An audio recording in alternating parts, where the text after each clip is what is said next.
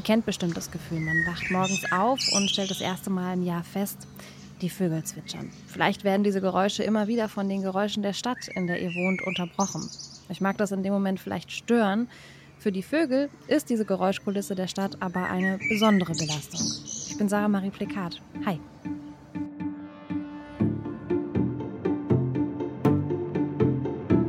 Das Forschungsquartett. Wissenschaft bei Detektor FM. Wir schauen uns heute an, welchen Einfluss die Stadt auf die Kommunikation von Vögeln hat und wie sich das Vogelzwitschern verändert. Darüber spreche ich jetzt mit meiner Kollegin Esther Stephan. Hallo Esther. Hi. Wie verändert die Stadt denn nun die Vogelgeräusche oder das Vogelzwitschern? Du kannst dir einfach mal vorstellen, du stehst an einer vielbefahrenen Straße, da fahren ganz viele Autos an dir vorbei, manche hupen vielleicht. Und wenn du dann neben jemandem stehst und mit der Person möchtest du dich unterhalten, dann wirst du wissen, dass du dann deine Lautstärke auf jeden Fall anpassen musst. Und im Grunde ist das eigentlich auch genau das, was mit Vogelgezwitscher in der Stadt passiert. Für die Vögel ist es nämlich nicht nur ein Problem, weil die einfach lauter zwitschern müssen, dieses Gezwitscher, das hat ja auch verschiedene Funktionen. Und diese Funktionen, die werden dadurch beeinflusst, wenn es einfach drumherum zu laut ist. Und das hat mir Dr. Henrik Brumm erklärt. Der ist Forschungsgruppenleiter für Kommunikation und Stadtökologie am Max-Planck-Institut für biologische Intelligenz.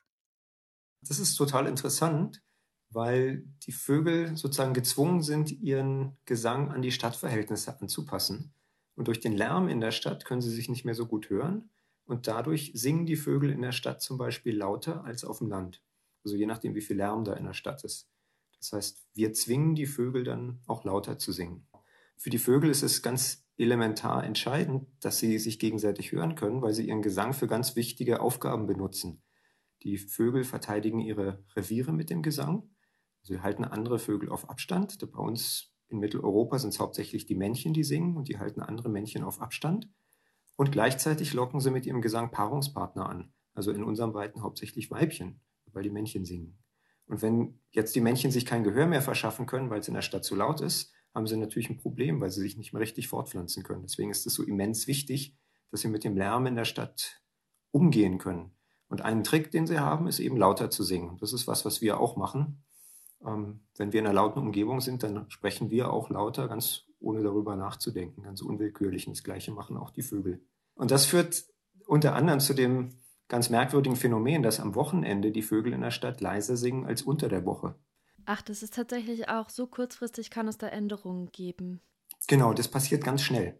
Also am, am Wochenende, wenn es weniger Berufsverkehr morgens gibt, dann ist es leiser in der Stadt und dann singen die Vögel auch leiser. Und wir haben das gemessen, wie schnell das geht, mit Versuchen, die wir in so quasi kleinen Tonstudios für Vögel im Labor gemacht haben. Und diese Anpassung geht ganz schnell. Wir konnten es messen innerhalb von 300 Millisekunden. Das heißt, ein Bruchteil einer Sekunde können die ihre Lautstärke anpassen. Wenn es um sie lauter wird, singen sie sofort auch infolge davon lauter. Ja, krass. Also ich kenne das nur so aus diesem Stadt-Land-Vergleich. Also im Wald, da ähm, weiß ich einfach aus eigener Erfahrung aus, dass die, dass die Vögel da viel leiser singen, wenn man da so einen Spaziergang macht, als jetzt beispielsweise in der Stadt. Eben wegen des Straßenverkehrs. Aber dass sie das auch innerhalb der Stadt so variieren, das war mir tatsächlich neu, das wusste ich nicht. Wie misst man das denn eigentlich? Man kann sich ja jetzt kaum an eine Straße stellen und einfach Geräusche aufnehmen, weil da ja dann noch ganz viele andere Geräusche noch mit dazukommen. Also die WissenschaftlerInnen am Institut für biologische Intelligenz, die haben eine Art Tonstudio gebaut.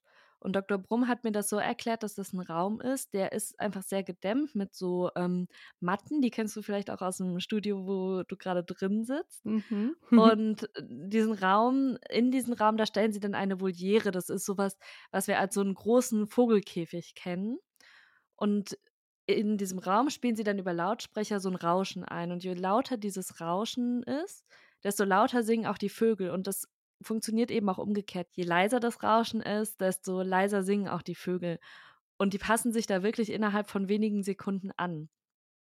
Die Stadt hat aber nicht nur einen Einfluss auf die Lautstärke des Zwitscherns, sondern eben auch auf den Spracherwerb von Vögeln. Spracherwerb bei Vögeln. Also ich kenne verschiedene Melodien. Was meinst du damit? Ich fand das eigentlich wirklich sehr kurios. Also es ist ja so, dass Vögel, wenn sie singen lernen, dann tun sie das ganz ähnlich, wie wenn Kinder sprechen lernen. Sie kopieren das von ihren Eltern und anderen Vögeln. Und wenn es dann laut ist, dann verstehen die einfach nicht so gut, was die anderen Vögel sagen, in Anführungszeichen. Und gleichzeitig haben diese kleinen Vögel durch den Lärm in der Stadt auch einen so hohen Stresslevel, dass ihnen das Lernen einfach grundsätzlich schwerer fällt auch. Die Singvögel, die lernen ihren Gesang so, wie wir das Sprechen lernen. Also die müssen das erstmal sozusagen erwerben. Sie müssen anderen Vögeln zuhören, sich das merken und haben dann auch so eine Phase von so Gebrabbel, wie so diese Brabbelphase bei Menschenkindern, durch die sie durch müssen. Und langsam entwickelt sich dann der Gesang beim Jungvogel. Und wenn die Vögel jetzt Verkehrslärm ausgesetzt sind, dann dauert es länger, dass sie diesen Gesang entwickeln und sie machen auch mehr Fehler beim Lernen. Das hat hauptsächlich durch den, äh, mit dem Stress zu tun. Durch den chronischen Verkehrslärm wird chronischer Stress ausgelöst. Und dadurch, dass sie höhere Stresslevel haben, können sie nicht mehr so gut lernen, sind sozusagen deren Lernfähigkeiten eingeschränkt. Okay, und was heißt es jetzt, wenn die Lernfähigkeiten eingeschränkt sind? Was das bedeutet, das habe ich mich auch gefragt. Und ich habe mir das von meinem Gespräch mit Henrik Brumm so ein bisschen so vorgestellt, als würden die Vögel in der Stadt vielleicht eine Art Dialekt sprechen. Das ist natürlich jetzt ein bisschen überspitzt und auch eigentlich eine ganz lustige Vorstellung, dass man sich so überlegt, okay, die Vögel in Berlin, vielleicht Berlinern die auch auf so ihre eigene Art und Weise. Späbeln. ja, vielleicht auch. Ähm, ist aber tatsächlich nicht ganz so. Theoretisch kann man vor, sich vorstellen, dass dann so Stadtdialekte entstehen. Aber was dagegen wieder arbeitet, ist, dass es so einen Austausch zwischen den Vögeln vom Stadt und Land gibt. Die Vögel sind ja sehr mobil, die können einfach woanders hinfliegen. Und es kommen auch wieder neue Vögel vom Land in die Stadt hinein. Deswegen gibt es ja eben diese zwei Effekte. Die eine könnten so einen Dialekt entstehen lassen und der andere erodiert den Effekt dann wieder. Und die Vögel, die passen aber in der Stadt nicht nur ihre Lautstärke des Gesangs an, sondern auch die Tonlage. Vielleicht kennst du das auch, wenn eine Person eine tiefere Stimme hat, dann kann man sie je nach Lautstärke der Umgebung gar nicht so gut verstehen. Und wenn man die Stimme so ein bisschen höher macht, dann ist es einfacher oder Leute, die eine höhere Stimme haben, sind in lauteren Umgebungen einfach leichter zu verstehen. Und das mit den unterschiedlichen Stimmlagen, das machen sich auch die Vögel zunutze. Der Lärm führt dazu, dass sie lauter singen. Aber beim Lärm gibt es auch noch andere Effekte. Da, zum Beispiel gibt es einige Arten, die in der Stadt in einer höheren Tonlage singen als auf dem Land. Und das hat mit dem Lärm natürlich zu tun. Aber es ist gar nicht so sehr, dass sie so dem, den Frequenzen vom Lärm ausweichen, sondern die Vögel können in einer höheren Tonlage besonders laut singen.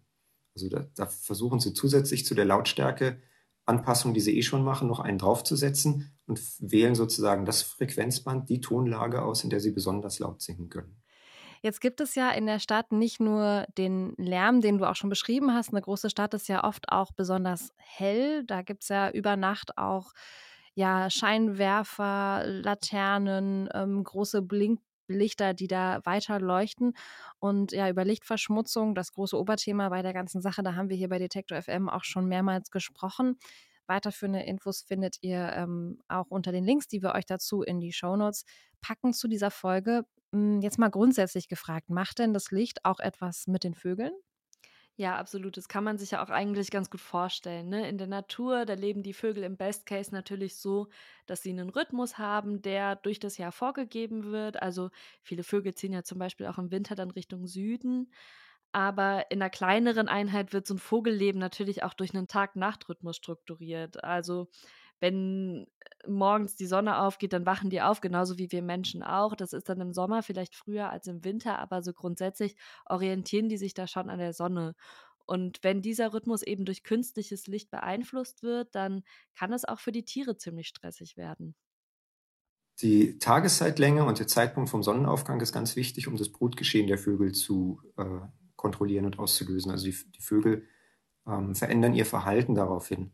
Und dadurch, dass es in der Stadt jetzt durch die sogenannte Lichtverschmutzung viel heller ist, fangen die Vögel auch morgens früher an zu singen in der Stadt. Es geht teilweise auch so weit, dass sie in stark beleuchteten Arealen auch nachts singen. Das bringt sozusagen diesen Biorhythmus der Vögel durcheinander. Okay, und diese ganzen Sachen, von denen du jetzt erzählt hast, dass die Vögel lauter und höher singen, dass sie die Sprache nicht so genau lernen, ja, und dass sie zu anderen Tageszeiten singen, jetzt mal ein bisschen doof gefragt, ist das alles zusammen ein Problem für die Vögel?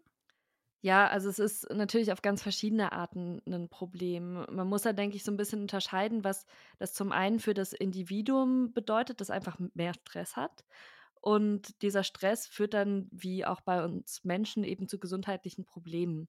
Das kann aber auch für eine ganze Population einfach zu einem Problem werden. Und zwar dann, wenn eben zum Beispiel, wie am Anfang ähm, ich das erzählt habe, dass die Sprache nicht richtig erlernt wird. Und dann kann es tatsächlich einfach auch zu Missverständnissen kommen.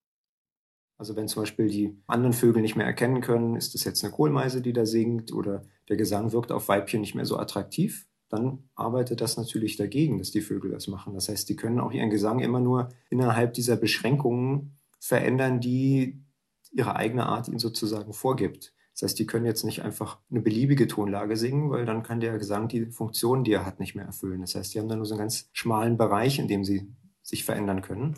Und das kann zu Problemen führen, wenn sie sich kein Gehör mehr verschaffen können. Also auch die Anpassung von der Lautstärke, das kann sie natürlich nur in einem gewissen Rahmen machen. Wenn es irgendwann zu laut wird, dann können die da auch nicht mehr gegen ansingen.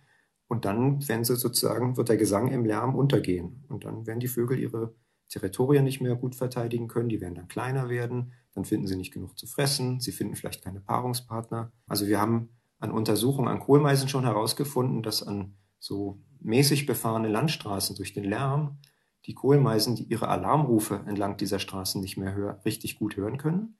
Und die Vögel warnen sich mit sogenannten Alarmrufen vor Fressfeinden. Also wenn ein Sperber vorbeikommt, dann fängt da eine Meise an zu rufen. Die anderen hören dann, okay, hier ist gerade Gefahr im Verzug und ähm, passen besonders gut auf. Da gibt es auch Verständigung zwischen den Arten. Andere Vogelarten verstehen das auch. Aber entlang der Straßen, wo wir Verkehrslärm haben, können sie diese Alarmrufe nicht mehr richtig hören. Und dadurch sind die besonders gefährlich, weil sie da sozusagen eine größere Gefahr von Fressfeinden für sie ausgeht.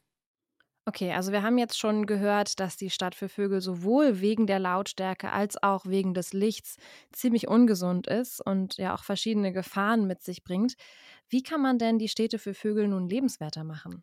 Das habe ich Henrik Brumm auch gefragt und ich fand seine Antwort da ganz toll, weil er nämlich nochmal aufgemacht hat, dass das, was für die Vögel gut ist, am Ende auch für die Menschen und für alle anderen Tiere total wichtig ist und total gut wäre.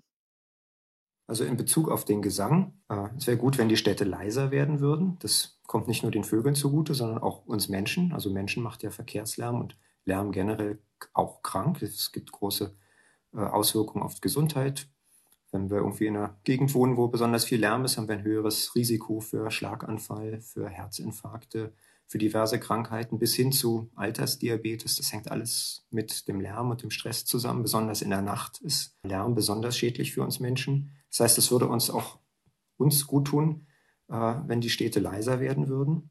Das andere ist unnötiges Licht vermeiden. Ähm, das ist nicht nur für die Vögel gut, auch für viele andere Tiere, für Insekten zum Beispiel man muss ja nicht alles immer ganz hell beleuchten oder mit zum Beispiel mit, ähm, könnte man andere Farben benutzen zum Beleuchten. Muss nicht jedes Hochhaus nachts angestrahlt werden. Das ist für Vogelzug auch ein Problem, wo die Vögel dann missgeleitet werden. Die Stadt hat also einen gewaltigen Einfluss auf die Kommunikation von Vögeln. Grund dafür ist vor allem die Lautstärke, die die Vögel nicht nur selbst lauter werden lässt, sondern auch dazu beiträgt, dass sie ihre Sprache nicht mehr richtig lernen können. Wir haben uns die Sprache der Vögel erklären lassen von Dr. Henrik Brumm. Er ist Leiter der Forschungsgruppe Kommunikation und Stadtökologie am Max-Planck-Institut für biologische Intelligenz. Mit ihm hat meine Kollegin Esther Stephan gesprochen. Danke dir, Esther. Gerne.